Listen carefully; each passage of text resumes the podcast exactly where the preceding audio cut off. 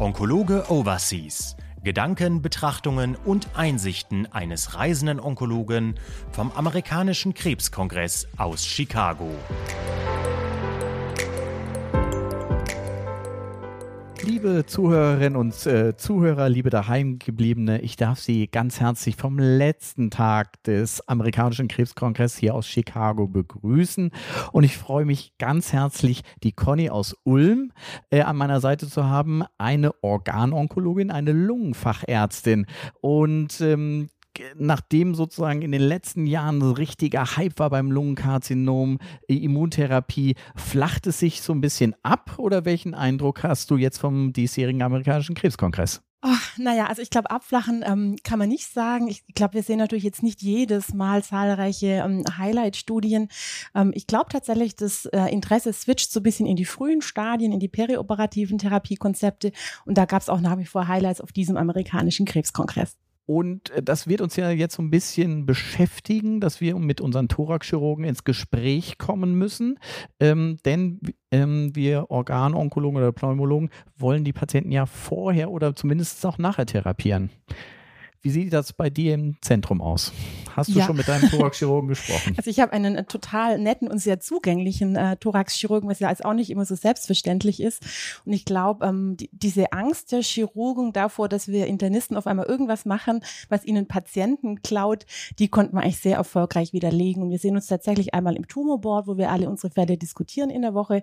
Wir sehen uns aber auch ähm, zwischendrin auf einem kurzen Dienstweg. Und ich glaube, das ist für die Konzepte, die jetzt noch kommen werden, ähm, ganz arg wichtig, dass man da ein gutes und vertrauensvolles Verhältnis hat. Wir unterscheiden ja letztlich beim Lungenkarzinom, ich sag mal die große Klasse, ähm, der nicht-Treibermutierten und der Treibermutierten. Was gab es denn letztlich bei dieser kleinen ähm, Unterart, sage ich jetzt mal, äh, für Neuigkeiten? Was erwartet uns da? Genau, also ich meine, wir hatten eine super große Studie für die EGFR-mutierten Patienten im postoperativen Setting, die Ad-Aura-Studie. Ähm, und sagen, momentan ist es so, dass das tatsächlich die, die größte News ist. Da haben wir schon sehr, sehr lange auf Gesamtüberlebensdaten gewartet. Das Studiensetting war so, dass Patienten häufige EGFR-Mutationen haben sollten, der letzte 19 oder L858R und dann ähm, operiert wurden, eine adjuvante Chemo bekommen haben und danach über drei Jahre das Präparat Osimertinib oder Placebo und da haben wir jetzt tatsächlich erstmals die Gesamtüberlebensdaten gesehen, die wirklich ähm, super waren mit einer Hazard Ratio von 0,49.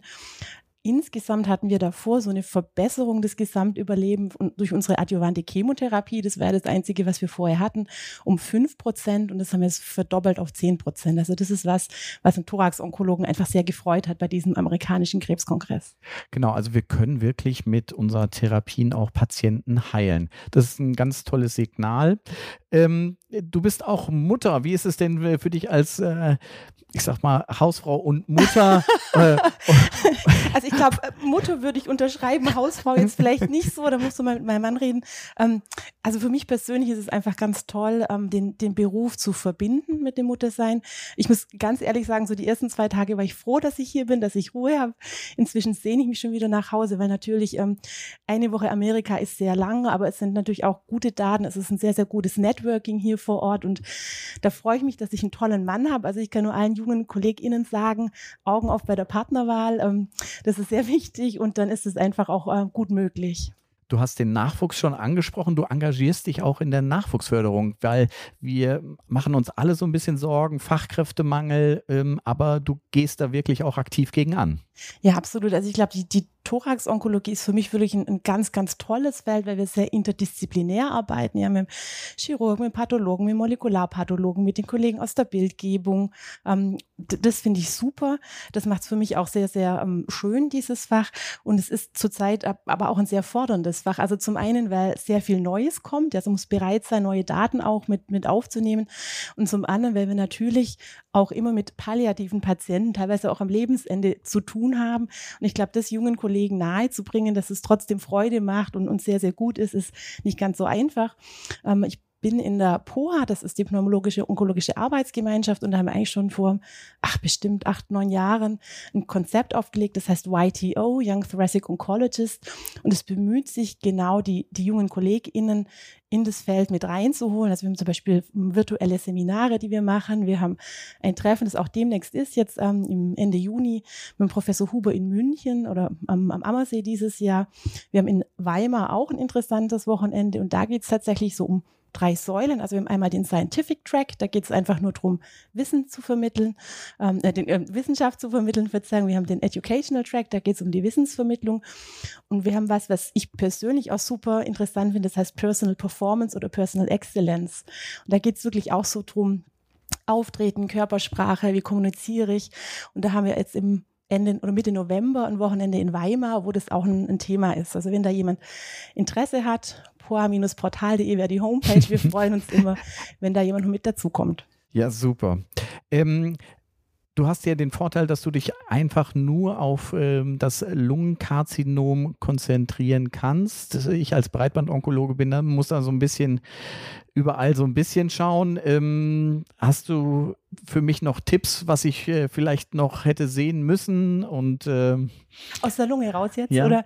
Ja, also tatsächlich ähm, fand ich also die Keynote 671, das ist ja auch so eine ähm, Studie mit einem perioperativen Therapiekonzept sehr interessant. Und dann sind es kleinere Dinge wie zum Beispiel ähm, im Setting EGFR-mutierter Patient, was mache ich dort ähm, in der Zweit- und Drittlinie, welche Resistenzen habe ich da? Es gab beim Kleinzeller so einen neuen Ansatz wieder mit einem DLL3-Compound, also was, was auch wieder am Kommen ist. Ich glaube, es sind oft noch sehr frühe Daten, die so wissenschaftlich interessant sind, aber wirklich was Practice Changing hatte ich da jetzt nicht auf dem Radar dann bin ich ja beruhigt, äh, dass ich noch so ein bisschen abwarten kann und du mich hoffentlich auch immer weiterhin auf dem Laufenden hältst. Ähm, denn es, wie du es schon gesagt hast, dieses Networking, diese kleinen Gespräche auf den Fluren, ähm, dieses, was hast du gehört und welche Studie beteiligst dich äh, in der Zukunft daran, das ist äh, wirklich, was den amerikanischen Krebskongress ausmacht. Ja, absolut. Und wir sind, glaube ich, alle total froh, dass wir jetzt trotz wahrscheinlich furchtbarem CO2-Abdruck und einer Woche Abwesenheit von der Familie wieder hier sein können, dass Corona uns nicht mehr daran hindert, weil ich habe schon das Gefühl, dass das im virtuellen Raum sich nicht wirklich abbilden lässt. Ja. Also insofern ist es schon schön, dass wir wieder hier sind und alle gemeinsam die Daten auch direkt diskutieren können. Ja, also das war der Oh, der amerikanische Krebskongress beziehungsweise der Kongress mit den vier Buchstaben, die wir nicht nennen dürfen. Und falls Sie sich gewundert haben, wenn uns manchmal gepiept hat, ähm, ich freue mich äh, ganz herzlich, dass die Conny hier bei mir war aus Ulm und ähm, freue mich, ähm, dich auf welchen Kongress bist du den nächsten?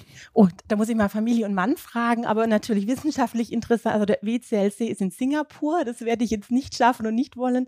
Aber wir haben den ESMO, also den Europäischen Kongress ähm, in Madrid ist der, glaube ich, dieses Jahr.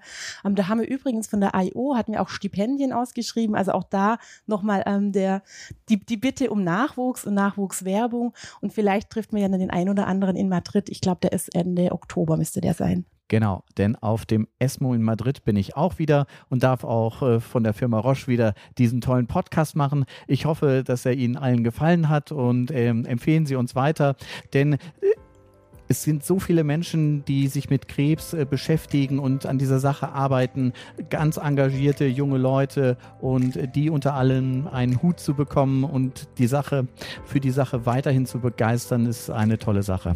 Danke dir, Conny, und äh, guten Heimflug. Ja, super, lieben Dank und gleichfalls guten Heimflug.